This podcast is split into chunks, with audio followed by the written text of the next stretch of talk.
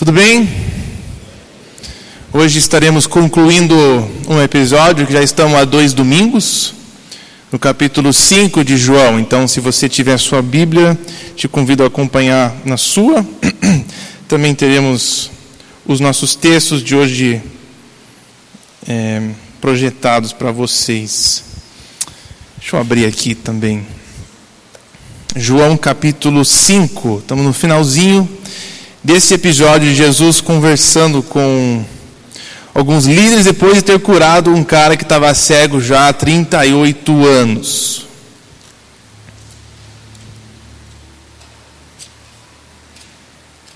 Tá chegando lá, Lucas, João. João 5, estamos meio que no final. Eu vou começar a partir do versículo 31, você já pode marcar com o seu dedo ali onde nós estaremos. Mas antes disso, gostaria de começar falando, na verdade, um pouquinho que o Arthur terminou, o jeito que ele concluiu o domingo passado, eu achei legal. Ele terminou com uma frase eh, falando o seguinte: Se você afirma que Jesus é Deus e nada muda na sua vida, então você fez nada além de dar uma resposta politicamente correta. Vou ler mais uma vez, porque eu achei legal. Se você afirma que Jesus é Deus, mas nada muda, sua vida não reflete nenhum tipo de mudança à luz dessa verdade, então você fez nada do que apenas dar a resposta correta, né? E eu achei interessante o jeito que ele terminou isso, porque a gente leu né, uns versículos falando sobre como Jesus é Deus como ele é o Filho de Deus, ele é o Filho do homem. Verdades que desafia a gente a viver de certa forma. Ele fez uma lista de coisas, né? Ele falou assim: se a gente realmente crê que Jesus é Deus, de fato, de verdade, como que isso se reflete na nossa vida em casa? Como que afeta a nossa vida jogando esporte? Como é que nos afeta no trabalho? Relacionamentos dentro e fora da igreja, como que Jesus é Deus, é visto nesses ambientes. Né? E afinal de contas é uma pergunta que eu gostaria de voltar no final, mas começando com ela para a gente já começar a pensando que quando a gente encara esse Jesus do livro de João, nós temos que fazer essas perguntas, né? O que que isso significa para nós? Quando a gente crê que Jesus é o Filho de Deus, o que é que a gente está falando com isso, né? Afinal de contas, o que é que a gente entende disso, porque se não houver uma mudança, ou a gente não crê de fato nisso, né? estamos dando a resposta certa, ou a gente não entendeu muito bem o que a gente está falando. Né? Se eu digo que Jesus é o Messias, o, o que, que eu estou falando de fato? O que, que eu estou afirmando com essa fala, essa, essa palavra Messias, ou Filho de Deus? É porque Deus engravidou a Maria, que Jesus é filho de Deus? Por que, que Jesus é filho de Deus? O que, que ele fez? O que, que ele fala? Que torna ele o filho de Deus. Então a gente quer meio que se encontrar nisso, né? O que, que a gente quer dizer com essas verdades? Será que a gente entende o que a gente quer dizer? Então a gente vai ler um pouquinho desse final, dessa discussão com, com Jesus e os líderes religiosos, porque é, é basicamente isso que ele está falando, né? Se vocês realmente conhecessem a Deus, vocês iam entender quem eu sou. Então acho que vocês não conhecem quem Deus é de fato, senão me aceitariam? Então, essa lógica a gente vai meio que seguir tá? durante a nossa leitura. Eu sei que ele leu esses versículos, mas para terminar eu queria pegar um pouco de embalo lendo esse trecho. Tá? Então, deixa eu orar e aí começaremos a partir do versículo 31. Senhor, queremos pedir a tua ajuda aqui enquanto, a gente lê e estuda o livro de João. Que teu Espírito nos acorde que Ele abre os nossos olhos, nos ajude a enxergar melhor quem é Jesus, quem é o Teu Filho e como devemos viver à luz disso. A gente precisa dessa Tua ajuda para fazer isso. Amém.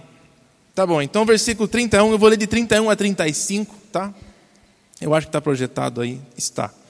Jesus falando, né? Agora, ele falando com os líderes: Se testifico acerca de mim mesmo, o meu testemunho não é válido. Se só é só eu que estou falando aqui quem eu sou, minha testemunha não é válida. Há outro que testemunha em meu favor.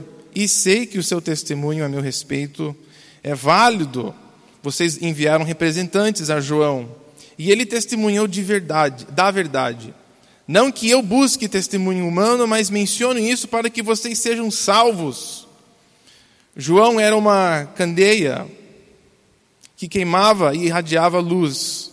E durante certo tempo vocês quiseram alegrar-se com a sua luz. Jesus fala assim: não é só eu que estou falando essas coisas. Tem outras coisas que contribuem, que testemunhem que eu sou quem eu estou dizendo que eu sou. A primeira, a gente, ele mencionou aqui, né, que é João. João é uma das testemunhas de quem Jesus de fato é. No início do livro de João, desse evangelho, nós temos uma pequena descrição dessa pessoa. Os versículos 6 e 7. Eu quero que você fique aqui na sua Bíblia, onde nós estamos no capítulo 5. Mas eu vou projetar os próximos versículos aqui para a gente ler, só para você ter referência. Então, os versículos 6 e 7 do primeiro capítulo diz ah, o seguinte: você pode passar o slide, mas surgiu um homem enviado por Deus chamado João ele veio como testemunha para testificar acerca da luz, a fim de que por meio dele todos os homens crescem. Esse aqui é a declaração forte de quem é esse João. Ele é uma luz que veio antes. Eu quero que você vê, preste atenção no final dessa frase aí, que todos os homens crescem. João veio antes de Jesus para ajudar as pessoas a compreenderem melhor quem ele é. Então, é, João testemunhando, mas ele veio para preparar de tal forma que outras pessoas entendessem. Eu achei esse fato meio estranho, né? Tipo, que Jesus precisasse, não que ele precisasse, mas teve alguém que veio antes para meio que preparar o caminho dele. Quando eles foram perguntar para João, quem que é você, cara? Você é, é você que é o Messias aqui? Ele fala, não, não sou eu, eu sou meio uma voz que está proclamando, eu estou anunciando, eu estou preparando o caminho. Eu parei um pouco para pensar sobre isso. Uma coisa, né, alguém preparando as pessoas para encontrarem Jesus. Era como João se enxergava. Estou aqui para preparar as pessoas. O que ele precisava fazer para preparar as pessoas para conhecerem Jesus? Será que Jesus já não era suficiente, né? Os milagres que ele mesmo fez? Como assim? Alguém estava preparando. Né? Isso aqui reflete um pouco dessa verdade de que Deus se revela aos poucos. Ele não é de uma vez só, ele vai aos pouquinhos revelando quem ele é. E para a chegada de Jesus, Deus demorou milhares de anos, sabia? Se revelando aos poucos, tomando passos, a fim de chegar à maior revelação de quem ele é na pessoa de Jesus. E João era tipo o último, né? O último passo assim para anunciar quem ele é. As pessoas com quem ele conversou, alguns desses eram, se tornaram depois os discípulos de Jesus. André era um desses, o irmão de Pedro. Né? Interessante isso, né? como João foi usado para preparar pessoas para encontrar com Jesus. E nesse ângulo, assim, olhando assim, nós temos um chamado muito semelhante. Sim, Jesus um dia vai voltar nas nuvens para cá, mas é, ele também encontra com pessoas hoje em dia. E, de certa forma, nós temos o mesmo chamado de ser pessoas que vai preparar outras para encontrar Jesus. Não sei se você parou para pensar sobre a sua vida. É 100% de chance que antes de você conhecer a Jesus, alguém te levou a conhecer Ele de alguma forma. Foi alguém que te introduziu. Talvez foi a criação que você teve como filho o que os seus pais fizeram em casa ou levando vocês aqui na igreja. Talvez foi um amigo ou um colega, mas não foi, não sei aqui, não, não conheço todo mundo intimamente assim, mas é, não, não sei quantos aqui encontraram Jesus, não porque ninguém ajudou você, mas porque Jesus te apareceu num sonho, apareceu no meio da noite um dia para você, ou você estava andando lá fora e estava lá ele, oi, meu nome é Jesus, tudo bem? Gostaria de falar para você sobre mim é, geralmente são através de pessoas, né? Deus usa pessoas para preparar a gente para encontrá-lo. E parte da nossa razão da nossa existência aqui de ser que nem João, pessoas que estão preparando o caminho para outros conhecerem a Jesus. Coisas que nem convidando um amigo num acampamento, convidando alguém para vir aqui, convidando para ter uma amizade, né, um convívio maior. São coisas assim que Deus usa a nossa vida para preparar pessoas a encontrar com Jesus. Conversas que a gente tem, o tempo que a gente gasta com pessoas que não conhecem a Deus, é Deus usando para preparar pessoas a encontrar com Ele. Achei muito interessante e fantástico isso, né? E Deus trabalha aos poucos. A gente vai ver em João que é um Deus que se revela meio que assim em passos. Tem outro trecho que eu quero ler. Fique aqui em João 5. Próximo trecho que eu vou ler de João 16, falando Jesus falando sobre o Espírito Santo. Ele fala dessa coisa progressiva. Jesus falando para eles: "Eu tenho ainda muito que lhes dizer, mas vocês não o podem suportar agora. Jesus querendo explicar e falar certas coisas, falando, mas agora vocês não estão prontos ainda para entender o que eu vou falar para vocês. Ainda não chegou a hora, versículo 13, mas quando o Espírito da verdade vier, ele vai conduzir você, né? ele vai te guiar na verdade, ele vai ajudar nesse processo. Alguém que vai caminhar junto com você. Como Deus vai aos poucos ensinando a gente sobre a pessoa dele, o caráter dele. João foi usado para ensinar as pessoas isso, para encontrar Jesus. Semelhantemente, nós, através do Espírito, podemos ser instrumentos dessa mesma forma. Sabe, não sei se você já teve essa experiência, mas é, tem pessoas que estão em vários lugares né, do seu caminho de conhecer a Deus, caminho na vida, e conforme a fase que eles estão, eles conseguem ouvir certas verdades, ou estão prontas né, para receber. Eu lembro que tinha um cara que é, fiquei anos, eu trabalhava com ele, um cara muito legal, um cara que mudou a vida dele, ele era viciado é, em drogas e em álcool, mudou a vida dele, ele trabalhava com pessoas viciadas, né? E me ensinou muitas coisas interessantes sobre a vida, inclusive. Mas a gente ficou anos conversando no trabalho, todo dia. A gente era, nós dois éramos os gerentes de uma de um restaurante. E achei que eventualmente o cara queria ir para a igreja, né? Depois de tantas conversas, a gente saía conversar. Anos passou e nunca deu certo isso, né? De eu pessoalmente com com ele. Mas lembro que depois de uns anos ele, eu recebi uma mensagem falando para ele que ele tinha um cara que ficava convidando ele, né? Ele decidiu, ah, eu vou lá, eu vou lá uma vez lá ver como é que é esse negócio. Não mantive o contato, mas eu só pensei que às vezes é assim com a gente, nós vamos ter pessoas na nossa vida que a gente vai passar um tempão caminhando junto e talvez nós não vamos ser a pessoa a apresentar ele para Jesus, mas nós podemos fazer uma parte muito importante para que a pessoa esteja pronta para tomar um passo em direção a Deus. Então nós temos pessoas assim, podemos ser esses tipos de pessoas e Jesus aqui falando que João Batista foi um desses que anunciou e preparou o caminho para isso. Eu acho interessante o que João mesmo fala, quer dizer, o que a gente viu, é, não sei se consegue voltar lá nos versículos 34 e 35, algo que Jesus fala sobre João. Versículo 35 fala assim: João, Jesus falando, João era uma candeia que queimava e irradiava luz. Achei interessante esse, essa metáfora de falar que ele era tipo uma candeia, assim que fala? Mas parece cadeia. Não gosto dessa. Muito parecido essas duas palavras. Vela. Posso falar vela? Assim que tinha luz, né? Eles não tinham força elétrica. Luz era só com fogo. Essas lâmpadas. Era a única forma de você ter luz. Era um jeito bem tangível de você enxergar que para ter luz você precisava queimar ou gastar alguma coisa. João Batista era tipo uma vela que queimava, eu gosto dessas duas palavras, queimava e irradiava. Ele irradiava porque ele queimava. Tinha um certo custo para ele dar testemunha sobre a pessoa de Jesus. Né? Não era assim automático.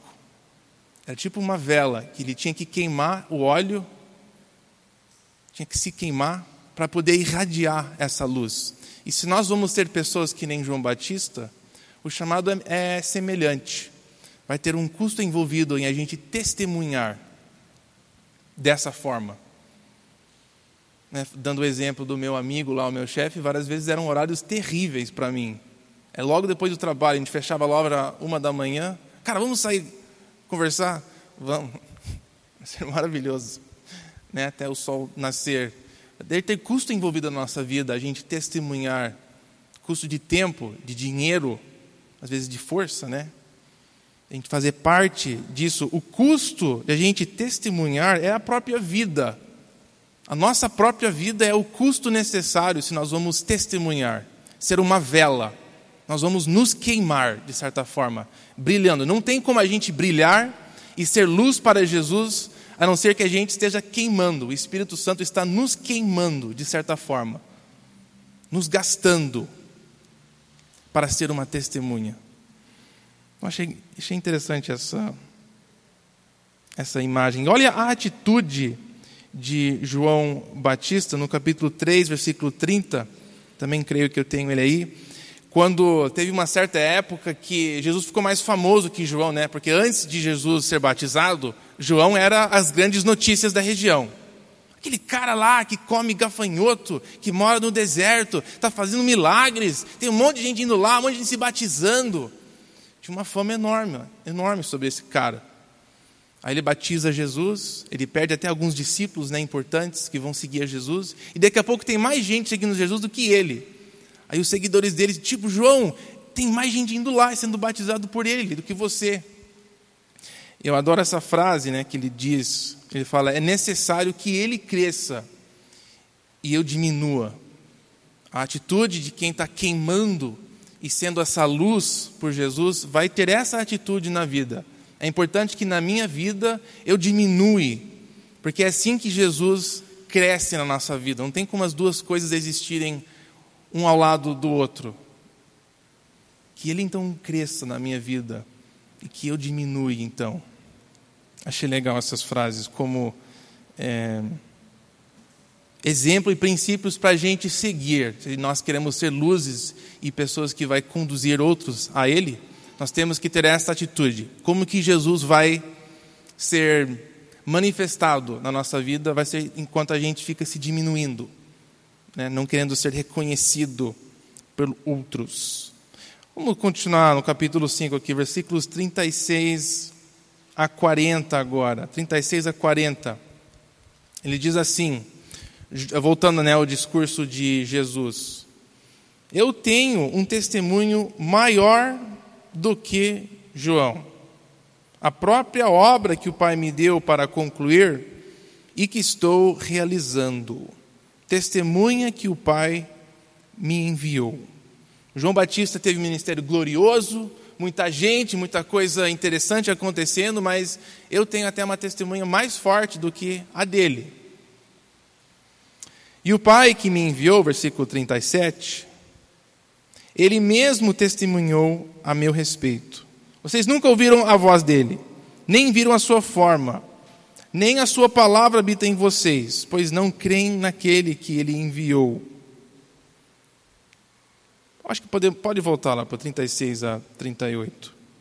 Jesus fala que João Batista testemunha sobre quem ele é, através da sua vida, prepara as pessoas para o conhecer, e também diz aqui que não é só João Batista, mas também as próprias coisas que ele mesmo faz, as obras dele, os milagres dele, são sinais que direciona a gente para a pessoa dele, né?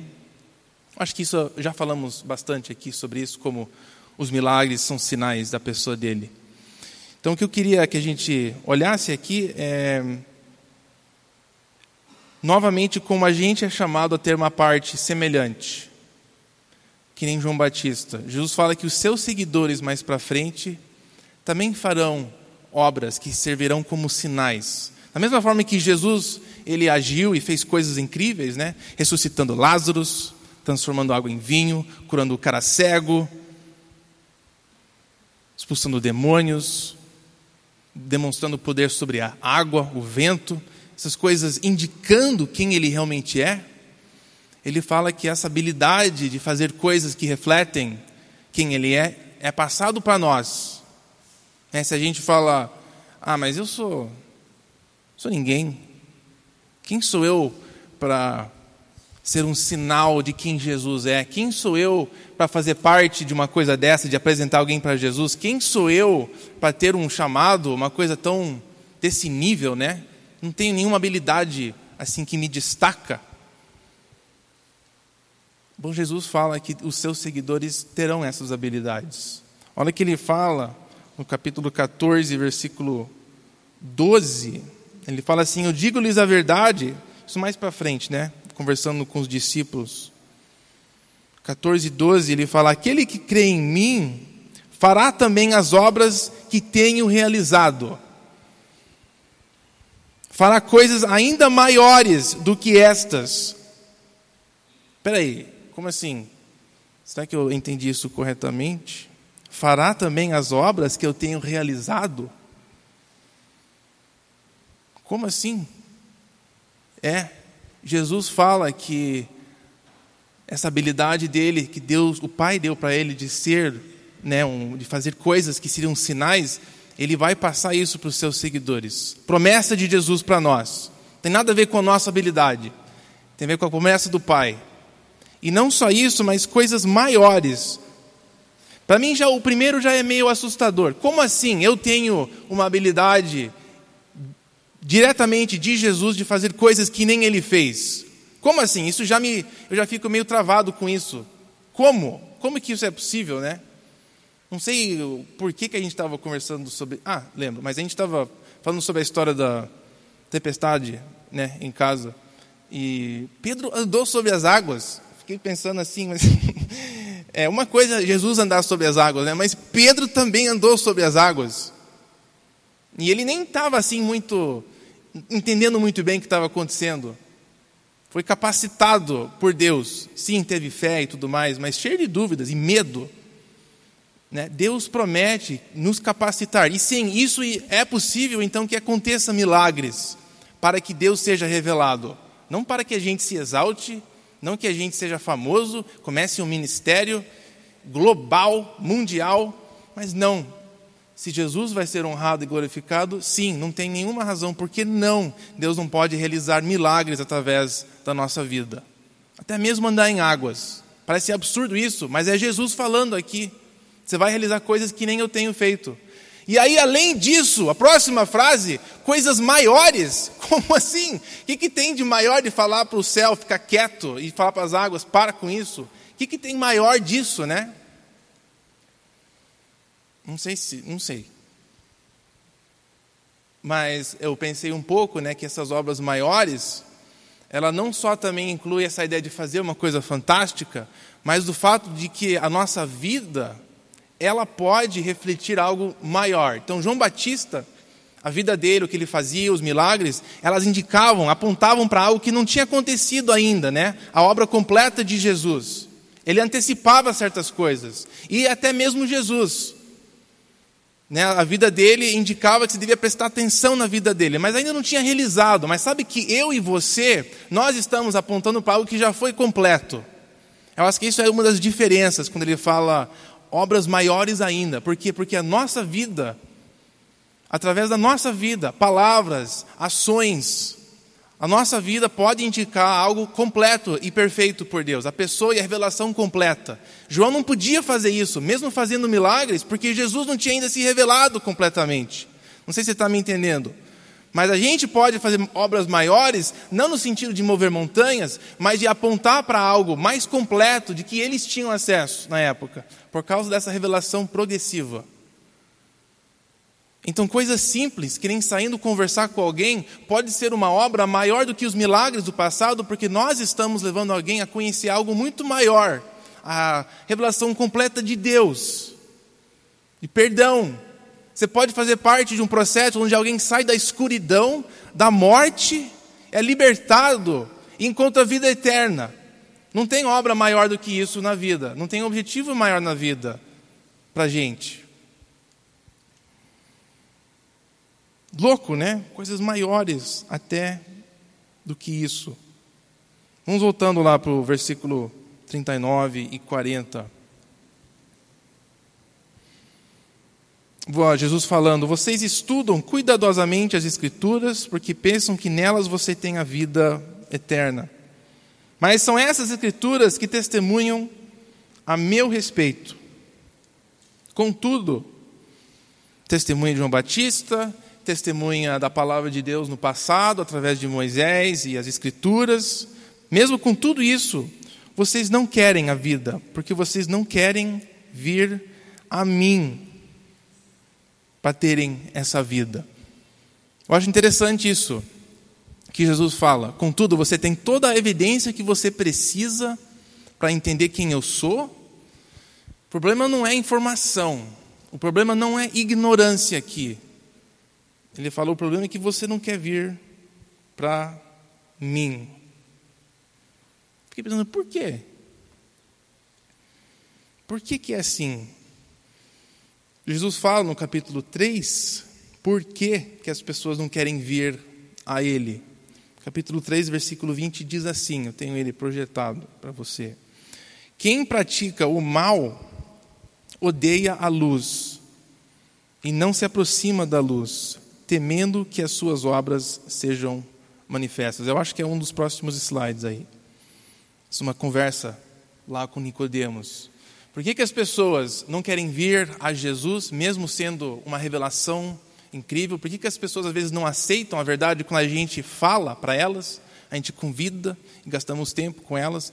Por que, que pessoas não, eh, não aceitam o evangelho? No final é isso, não querem, porque vai ter que aceitar certas coisas sobre si mesmo. Meio chato isso, né? Temendo que as suas obras sejam manifestas. Literalmente é aqui que sejam corrigidas.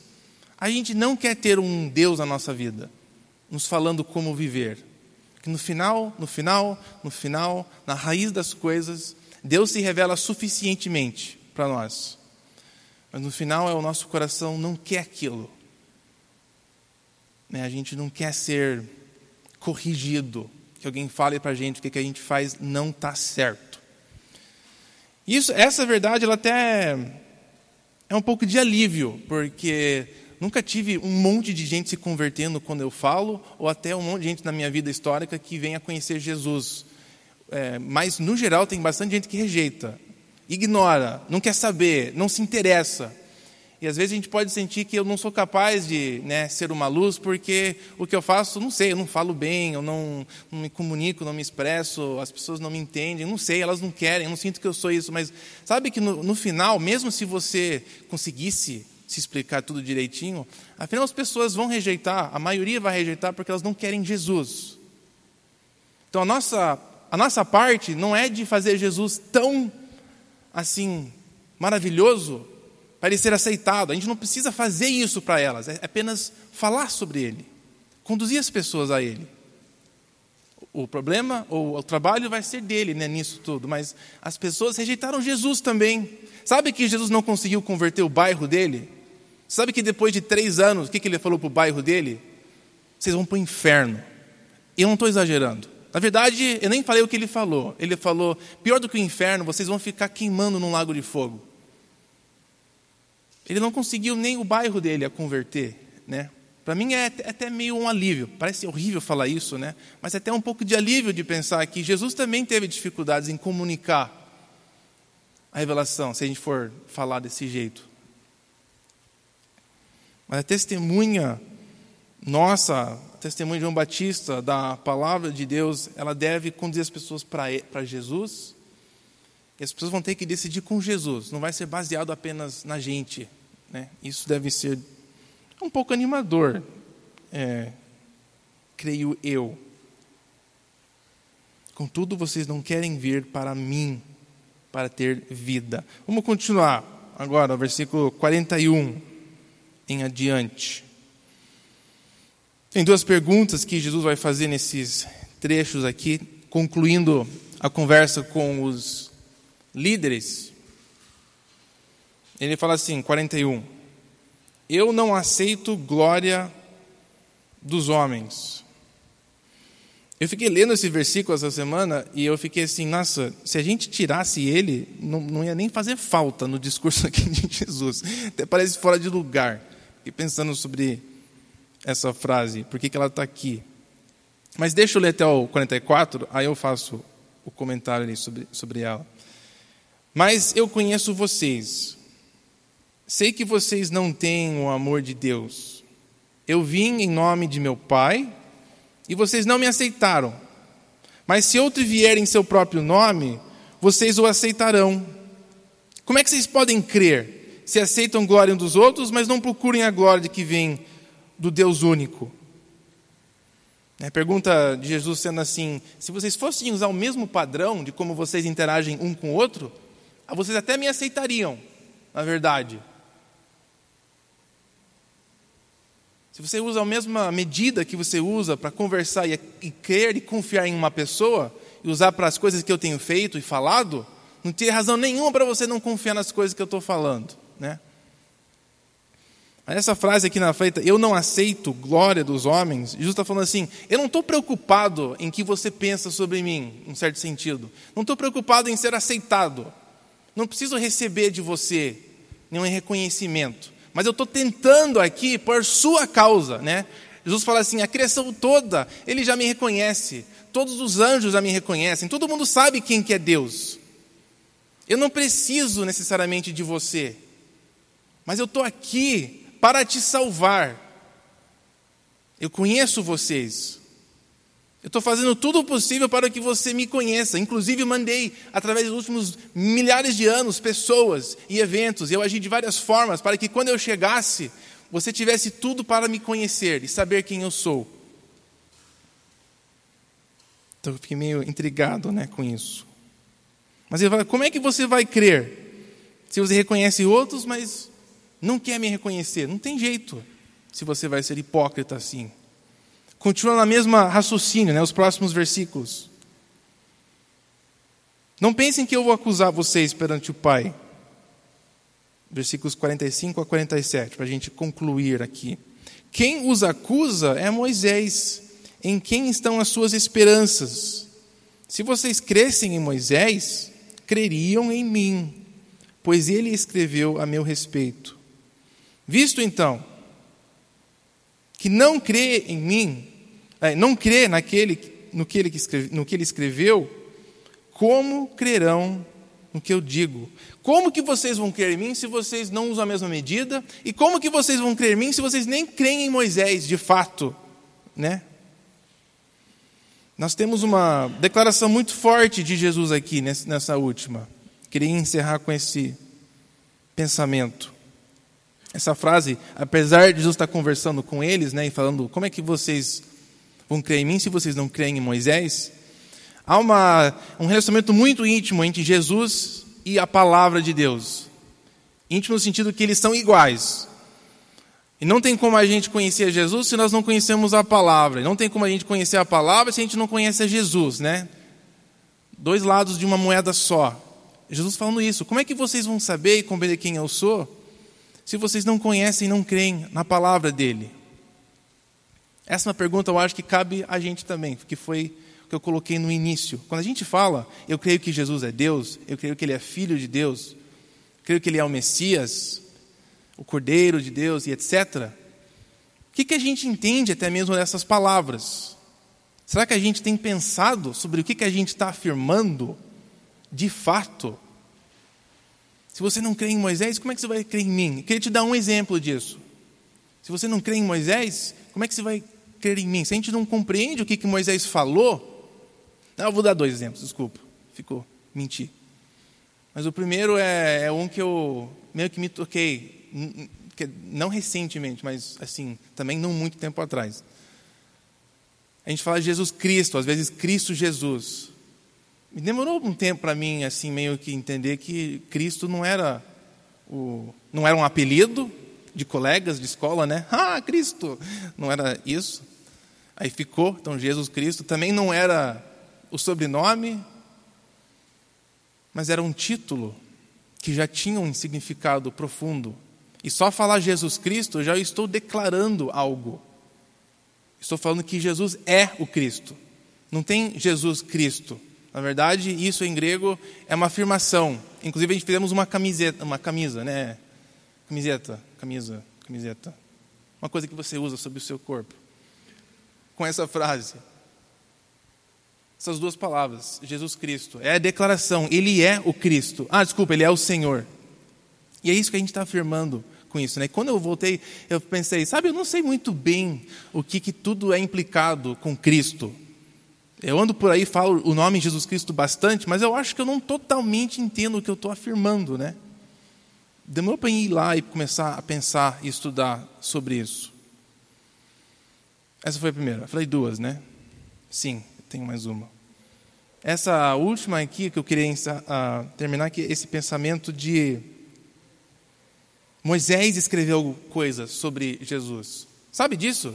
Que os primeiros cinco livros da Bíblia estão cheios de coisas sobre Jesus, por incrível que pareça. Umas são mais claras do que outras, mas eu quero pegar uma, né? Que quando a gente afirma que ele é aquele que Moisés escreveu, nós estamos afirmando esta muito clara. Inclusive, é, quando eles, Felipe foi apresentar Jesus para Natanael, foi assim que ele falou. Falou, cara, eu conheci aquele lá que Moisés escreveu, sobre quem Moisés escreveu. Você tem que conhecer esse cara, Jesus, antes dele ter o, o sobrenome Cristo. Jesus é aquele cara lá que Moisés avisou a gente. Tenho quase certeza que ele estava pensando no, nesse trecho que eu vou falar aqui, Deuteronômio 18. pode acompanhar ali também. Deuteronômio 18, dois versículos. Deus falando com Moisés. Já vi que eu escrevi algo errado ali. Levantarei do meio dos seus irmãos. Pode ser irmãos e irmãs, mas do seu povo aí. Talvez foi de propósito. Incluir todos. Um profeta como vocês. Porei minhas palavras na sua boca e ele lhes dirá tudo o que eu lhe ordenar. Se alguém não ouvir as minhas palavras, que o profeta falará em meu nome, eu mesmo lhe pedirei contas. Deus falou que um dia ele ia levantar alguém que ia falar as palavras dele, que teria autoridade semelhante a Moisés. Não tinha ninguém nessa posição na história. Ninguém tomou uma posição desse nível. Profetas falaram em nome de Deus, sim, eles passaram essas palavras, mas ninguém tinha uma autoridade tão profunda desse jeito, que era reconhecido que nem Moisés que podia escrever coisas e ser as palavras definitivas. Era uma esperança que muitos tinham na época, uma esperança que Natanael tinha naquela época. E Felipe falou: Cara, a gente encontrou este, este é o cara que Deus prometeu um dia a falar e que todos teriam que prestar contas às palavras dele. Fiquei pensando: Nossa, será que eu mesmo creio nisso? Que Jesus é a pessoa através de quem Deus vai prestar contas para todo mundo? Porque Jesus fala, se for o caso, Jesus fala algo sobre todas as áreas da nossa vida. Será que eu não me importaria um pouquinho mais de saber o que, que Jesus tem a dizer sobre como eu vivo a minha vida? Se é que eu afirmo que Ele é quem sobre, se Ele é sobre, se Ele é essa pessoa que Moisés escreveu, desculpa, estou meio enrolado aqui.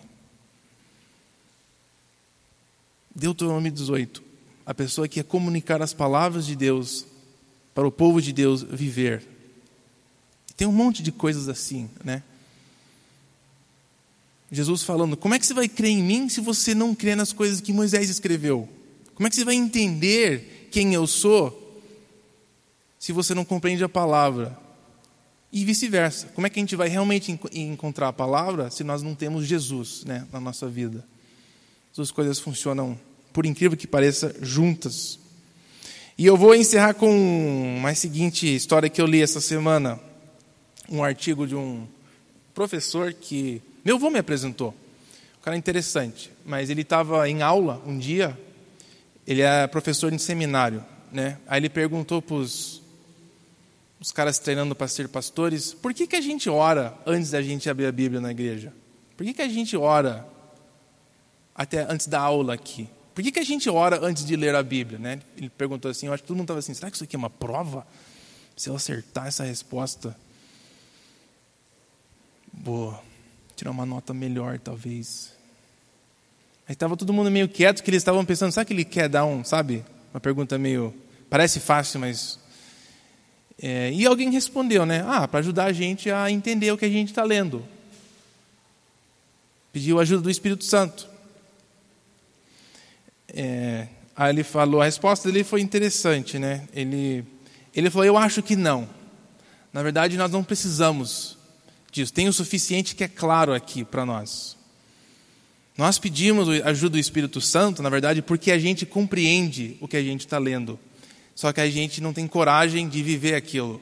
E nós precisamos da ajuda do Espírito Santo, que a gente encare de fato a verdade que a gente está lendo. Eu achei Interessante essa conotação, ah, essa afirmação dele. O trabalho do Espírito Santo é de afirmar e revelar as verdades sobre Jesus. E a gente precisa da ajuda dele para encarar o que a Bíblia fala. Por quê? Porque quando a gente eh, encara Jesus, ele vai requerer que, muda, que tenha mudanças, ele vai falar as coisas na nossa vida, ele vai falar as palavras de Deus para nós, como devemos viver. Mas a nossa tendência é de não querer aceitar aquilo, nós não vamos querer aquilo. Tem uma parte dentro de nós, um lado pecaminoso, que resista a isso. Não é por acaso que a gente não tem vontade, muitas vezes, de sentar e ler a palavra. Que tem uma parte dentro de você que, nossa, se for ter que encarar a verdade, é muito chato sobre quem Jesus é e o que ele fala. Então a gente pede ajuda do Espírito Santo a nos dar força para encarar isso.